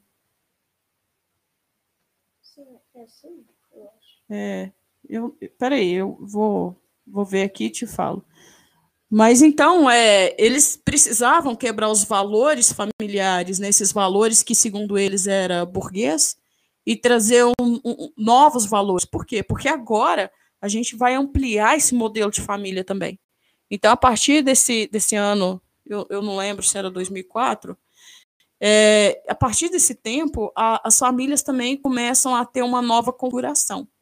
Então aí a gente começa a ver duas mulheres, é, uma, uma mãe com filho é família, é, uma, uma mãe com dois filhos é família, o avô. Peraí, deixa eu só ver aqui.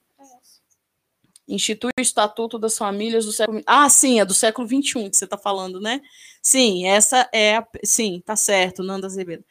Então, gente, é, esse, essa configuração familiar ela vai tomando novos rumos. Por quê? Porque o que eles querem mesmo é estabelecer essa, essa visão progressista, essa visão marxista, e, e contra todos esses valores de sociedade que nós tínhamos, né? De uma família onde a gente tinha pouca taxa de divórcio, né? A gente não tinha muito divórcio, a gente tinha uma família é, onde tinha o pai e a mãe junto com os filhos. E aí essa família ela foi sendo desconstruída, né? Por quê? Porque a, a mulher ela passou a ter alguns direitos, que eu sinceramente eu não sei aonde estão os direitos, né? E eles começaram a transformar o casamento num lugar de o casamento ele virou uma, uma como que fala, né? Um, um lugar de luta mesmo, né? O marido e a mulher, eles ficam se degladiando o tempo todo. Então, a gente tem um aumento do divórcio, o, e junto com isso, a gente já vê a sociedade toda destruída, sem valores, sem princípios. E aí a gente vai, como se diz, né? Trazendo novas e novas configurações familiares. Porque agora a gente já tem as leis que aprovam aí a união homoafetiva, as leis que vão dando gancho a, a novos tipos familiares.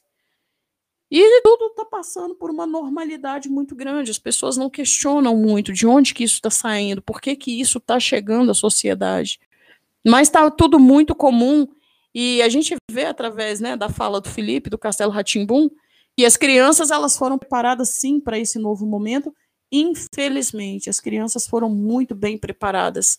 Então, eu acho que é por isso que as pessoas não questionam tanto, porque é uma coisa que é corriqueira, né? As pessoas se separam, as pessoas se tornam é, homossexuais, as pessoas se tornam sozinhas, as pessoas se tornam. É, hoje em dia tem até o termo assexuado, né? As pessoas moram sozinhos. É, hoje em dia, se você tiver um cachorrinho morando com você, isso também pode ser chamado de família.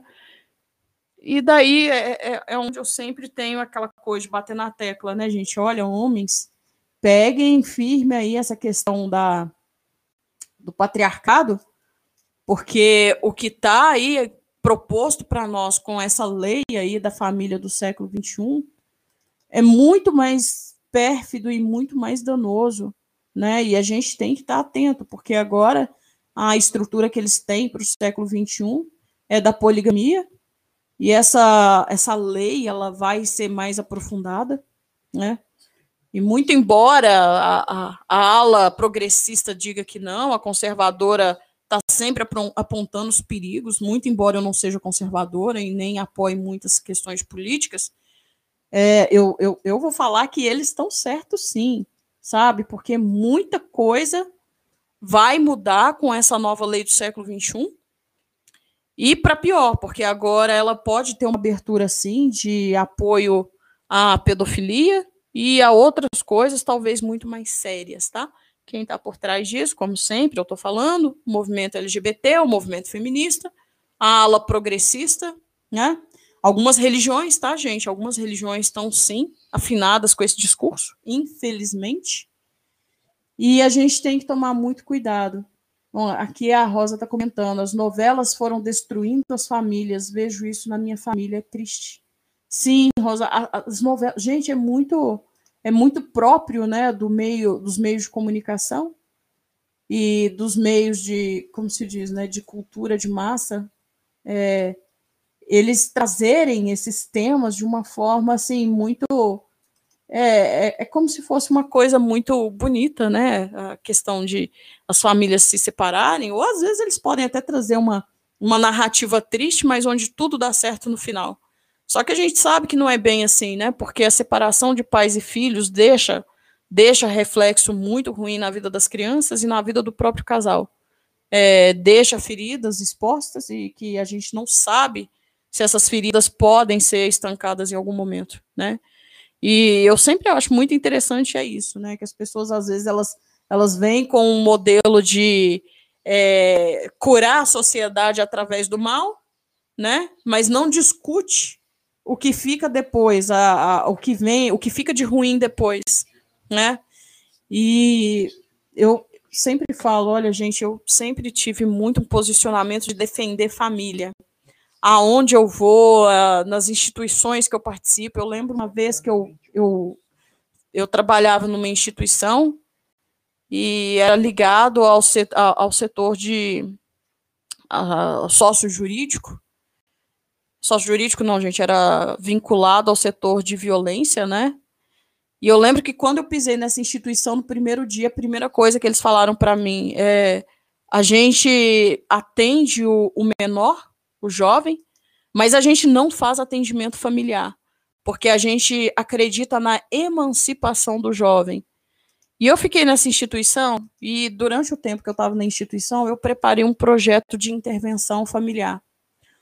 E eu lembro que quando o projeto ficou pronto, eu falei, eu quero aplicar esse projeto, porque eu quero entender, né, aonde que a família erra e por que, que ela não pode participar do processo de reinteração social.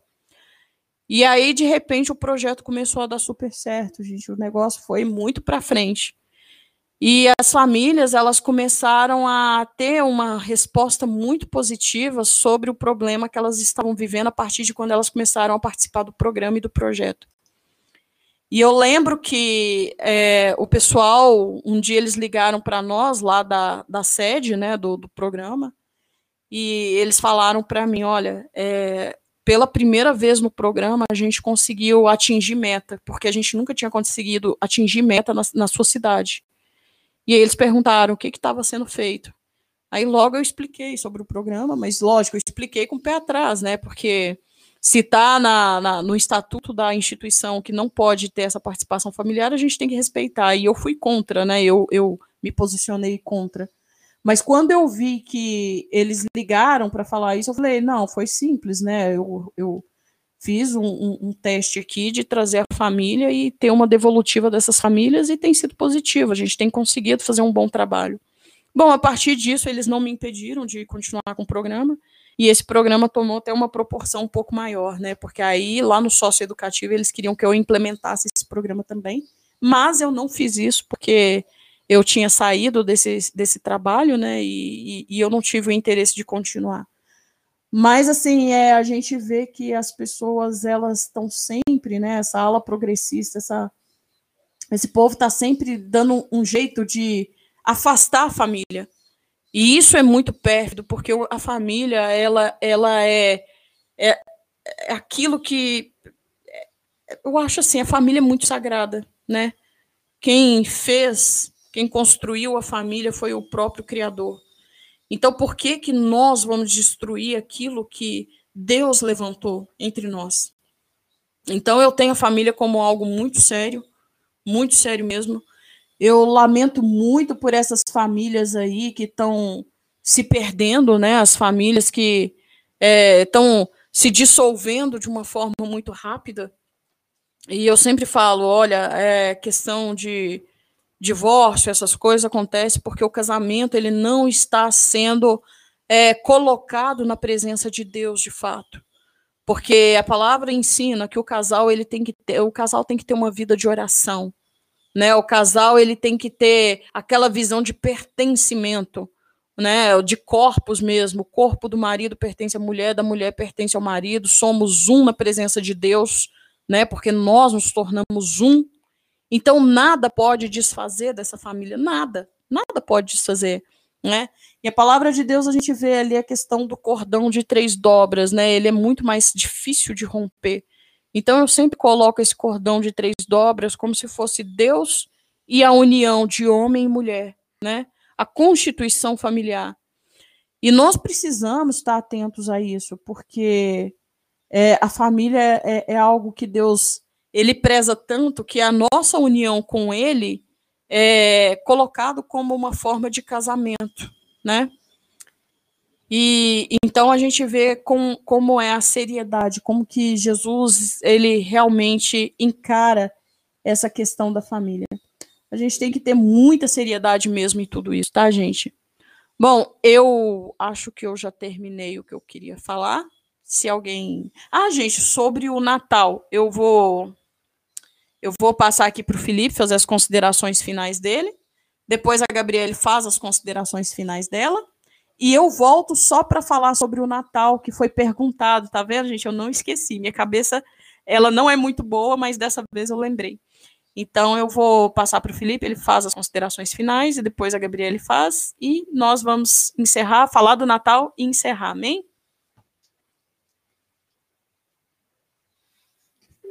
Então, pessoal, a questão de hoje, né, foi aí a questão não necessariamente dos desenhos, mas dos programas infantis, usando os desenhos como um eufemismo para programa infantil hoje. Mas aí a questão é vamos analisar, né, o que as crianças têm assistido, o que as crianças têm tomado como base para aprender. E aprender entre aspas, né, porque eu creio que isso é mais doutrinação do que aprendizado.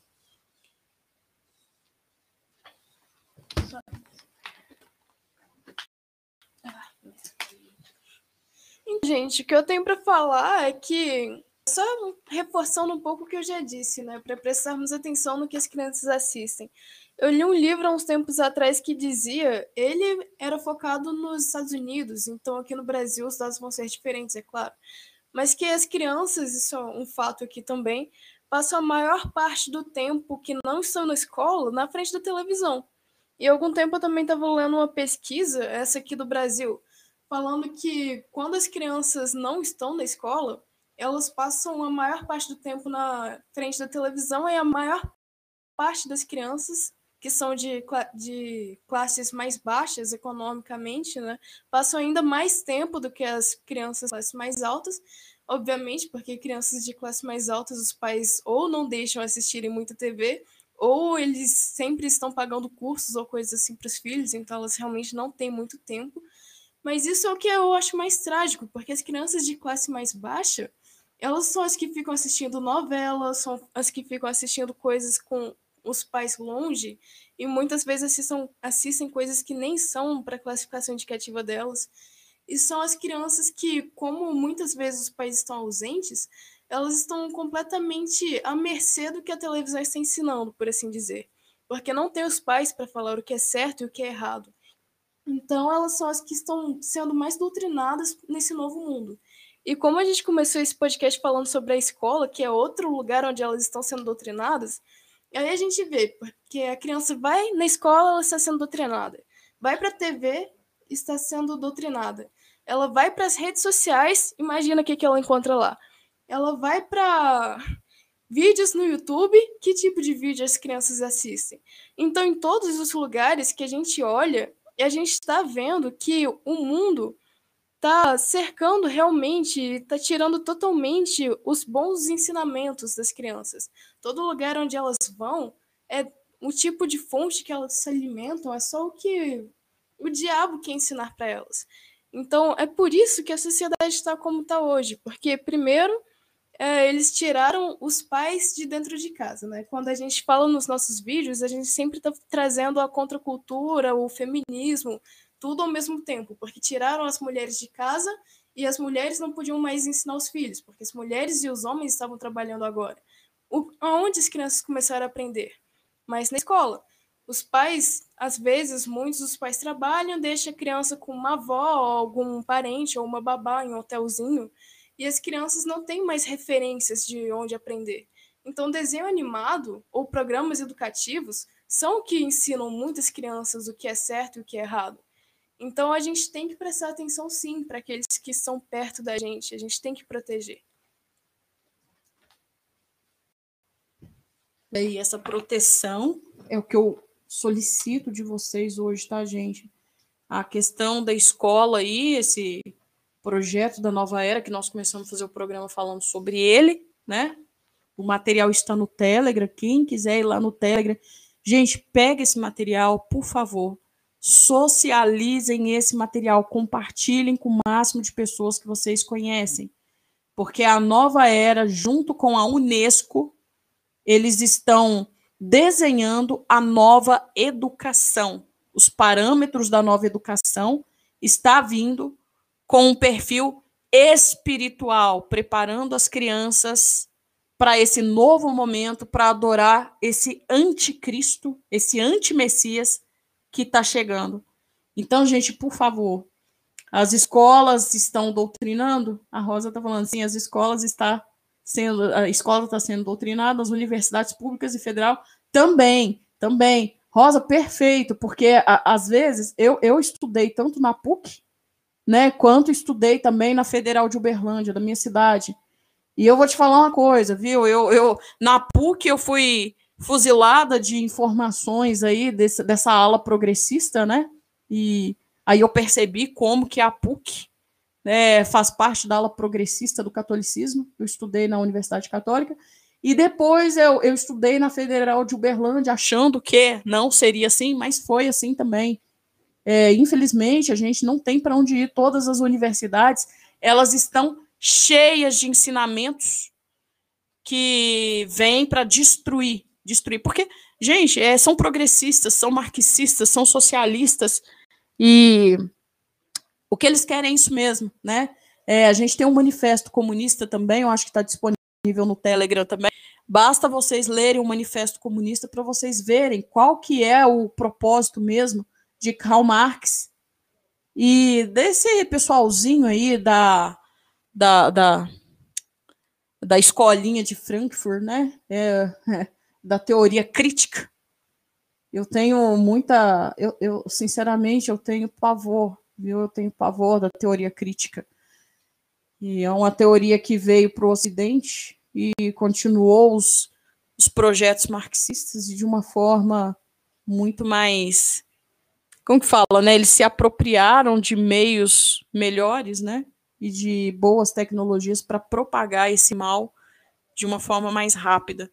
É como se eles tivessem feito uma revisão de Marx e tivesse adequado essa revisão a um novo tipo de, de, de sociedade, né? Com as tecnologias um pouco mais avançadas. É necessário que essas coisas aconteçam. É isso aí, né? A apostasia, exatamente, eu concordo. Yakov Talmid, é, eu concordo, viu? Bom, é, agora, gente, falando um pouquinho do Natal, e quando a pessoa me pergunta, eu vou falar, mas a relação, assim, da minha opinião mesmo. É, a raiz do Natal, ela vai ser uma raiz grega, romana, e ela vai estar tá colocada ali para adoração de, de Deus, mas não é o nosso Deus de fato. A gente já tem aí alguns algumas teorias aí, né, de de como que chama aquela parte da uh, o, pastor Rodrigo é? Gente, espera aí que eu tô perguntando pro meu filho, é a profissão do pastor Rodrigo é? Arqueologia, sim. Então tem uma parte da arqueologia, né, bíblica que já argumenta o período de nascimento de Cristo, mas não se tem é, provas concretas, mas pode se dizer próximo do que pode ser o nascimento de Cristo. Eu não lembro exatamente a época mais ou menos que eles falam, mas não é dezembro, não é 25 de dezembro. E olha, olha que interessante, né? Essa data ela vai estar tá colocada ali no período de solstício, né? De inverno no sul, de, de no norte, né? E de verão para nós aqui do sul. E esse período de solstício é o período que eles estão comemorando ali a Saturnália.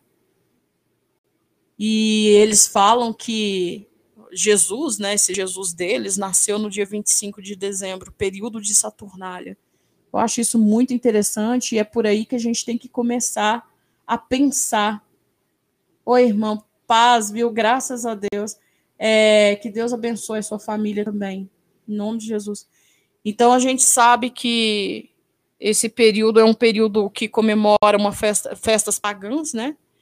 E não pode ser vinculado a Cristo. Eu tenho algumas fotos no meu computador, eu acho que está no meu HD externo, que o Felipe formatou o computador recentemente, mas eu vou procurar elas lá, onde mostra uma reunião das Wiccas nesse período de Saturnália e como que elas comemoram o Natal e vou jogar no Telegram para vocês verem. Então as Wiccas elas comemoram o Natal e elas fazem as árvores, fazem tudo, mas de um formato assim um pouquinho diferente do nosso, tá? Do nosso não, porque aqui em casa a gente não mexe com isso, né? A gente não celebra isso. Mas da, da, muito próximo disso que as pessoas que celebram o Natal, que acreditam nessa data, é, fazem. Então elas fazem a celebração com comidas e montam a, as guirlandas, porque a guirlanda também tem um significado diabólico, tá? Quem monta guirlanda em casa é muito setembro. Eu não sei se é setembro que Jesus nasceu, mas a gente pode olhar depois. É, mas assim, se a irmã tiver certa disso, amém. Obrigada, acrescenta. Então, é, a gente sabe que uh, o, os, os pagãos eles comemoram essa data. E por que será? E lembrando, gente, que quando a gente fala de Roma, a gente está falando do, de uma Roma que ela atrai para si, ela traz como esponja todos os ensinamentos de outras religiões, ela agrega tudo para si.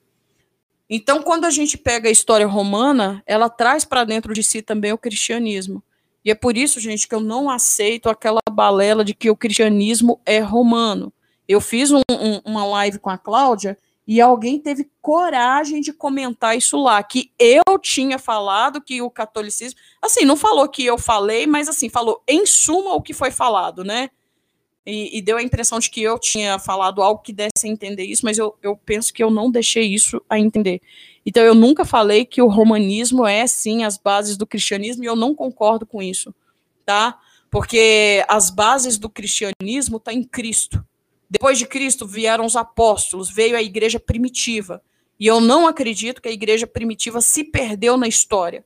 Eu só acho que algumas pessoas deram muito crédito ao gnosticismo, muito crédito a, a, a, a, como se diz, né, a uma vida com o Império Romano, e de repente a gente vê uma parte da igreja primitiva se aliando ao Império Romano. Uma parte, não significa que todos os cristãos aceitaram aquilo. Então aí a gente já tem os concílios, já tem pessoas sentando na mesa dos romanos para decidir a questão da Bíblia, mas a história ela é muito mal contada. E se a gente for prestar atenção na história pelo viés da, que, da questão de Roma, a gente não vai compreender sequer a palavra de Deus. Isso é muito sério o que eu estou falando aqui. Então, enquanto a gente não aprender a quebrar a questão do Império Romano, a gente não entende o resto da história do mundo. Porque aí a Igreja Romana, é, o, eu tenho que aceitar a, a questão da Igreja Romana, eu tenho que aceitar a questão do Papa, eu tenho que aceitar que, como se diz, né? O Papa é o representante de Cristo na Terra. Eu não posso aceitar isso, tá? E isso está muito fora. O que é agnosticismo? Olha, deixa eu só concluir a história aqui do Natal. Então, o Natal é uma festa que está, é, como se diz, né? É, festejando, celebrando outros deuses. As Wiccas, por exemplo, elas esperam a vinda, né, do, do eu esqueci o nome do deus em que elas estão esperando lá, mas elas esperam nesse tempo. E lembrando que, olha como que eles vão tecendo uma história bem contada. Agora, dia 21 de dezembro, no período de Saturnália, entra a nova era, né? Não sei se vocês lembram, é uma mudança de era, isso é muito sério, né? E é isso que eles estão celebrando o tempo todo. Então, nós não comemoramos Natal porque nós não celebramos esse Deus cósmico da nova era. Não faz parte de nós isso. Bom, o agnosticismo, na verdade, é, é como se fosse uma vertente que. Como que eu vou te explicar? Gente, esses dias, esses dias eu, eu li uma coisa muito prática para explicar, agora saiu da minha cabeça. Mas é, é como se eles estivessem trazendo novas ideias, mas assim, vai quebrar o conhecimento de Deus e ao mesmo tempo não vai quebrar o entendimento da teologia. É mais ou menos essa ideia do agnosticismo. É, ele, ele não vai ser contrário ao gnosticismo, na minha opinião, porque vai ser uma forma de é, trazer uma aceitação do gnosticismo para dentro da igreja, na minha opinião. Então, uma forma de agnosticismo é trazer filosofias de demônio à questão da teologia, tá? E daí os, os agnósticos eles vão trazer muito ensinamento filosófico, por exemplo, a questão do, do, do, do humanismo, a questão do naturalismo, eles vão trazer para dentro dessa esfera de debate teológico, mas assim, segundo eles, para somar. Mas para mim, na minha opinião, eles não somam nada, eles só destroem, na minha opinião, né? Bom, eu não sei se ficou bem respondido a questão do Natal. Ah, o dia do Natal no calendário judaico comemora a festa do Hanukkah, a vitória dos macabeus. Sim, eles até estão celebrando isso agora, né? O Hanukkah. Hoje eu vi muita foto sobre o Hanukkah. Mas o Hanukkah também é outra festa que eu não comemoraria, não. Eu, eu acho uma festa. Eu acho uma festa controversa, eu não comemoraria. É, o castiço. É, não. Então, gente, olha, é, tendo respondido aqui, eu vou encerrar. Eu espero que tenha ficado muito claro o meu posicionamento, né? Como que eu como que eu penso sobre essas questões, né? Não comemoro tal. E eu também não indico ninguém comemorar o Hanukkah, né? Quando eu vejo que os globalistas sionistas comemoram Hanukkah, eu já falo, olha, cuidado. Onde eles comemoram, eu pulo fora. Então, gente, olha, ter, vamos terminar por aqui. Eu espero que vocês tenham gostado de mais um dia comentando sobre essa questão dos desenhos animados.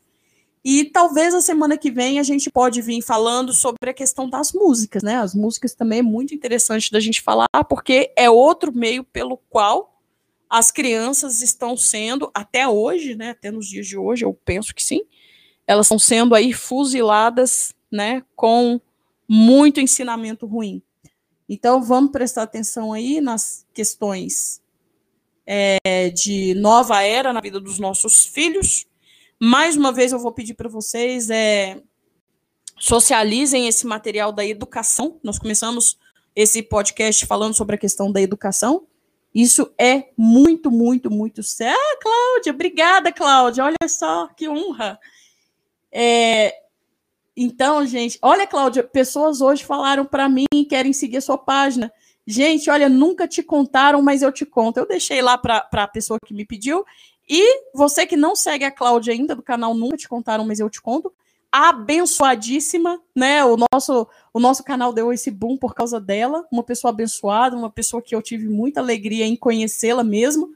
E hoje eu até brinquei aqui em casa, nossa, pena que as pessoas que a gente começa a ter amizade e, e, e amizade frutífera mora tão distante da gente, né? Cláudia, muito obrigada pela sua presença, viu?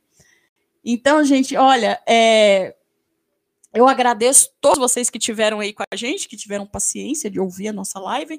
Eu espero ter esclarecido vocês. Sobre a questão do agnosticismo, achei uma pergunta muito pertinente. A gente pode aprofundar essa resposta mais para frente, que é uma. Inclusive, é muito importante a igreja discutir a questão agnóstica dentro das igrejas. E no mais, gente, olha, eu vou encerrar por aqui, tá? Fiquem com Deus, que vocês tenham um final de semana abençoadíssimo na presença do Criador protejam seus filhos, protejam sua família dessas, dessas, como que fala, né, dessas pedras de tropeço da nova era, tá? Amem seus filhos e fiquem com Deus, amém? Pessoal, só uma sessão aqui de avisos antes do encerramento da live. Semana que vem a gente vai ter live com o, com o Gustavo do canal é, for, for USA Florida. Nossa, embolei aqui. E esse episódio depois vai estar aí disponível no Spotify e no Castbox para quem gosta de assistir podcast mesmo. E também vai estar disponível no nosso site para que vocês possam ter acesso aí, caso não possam assistir uma tela aberta. E essa é a live de hoje. Muito obrigado pela presença de todos vocês que nos assistiu aí pelo YouTube, pelo, pelo Twitch e pelo Periscope. É isso, gente. Excelente final de semana e até a próxima.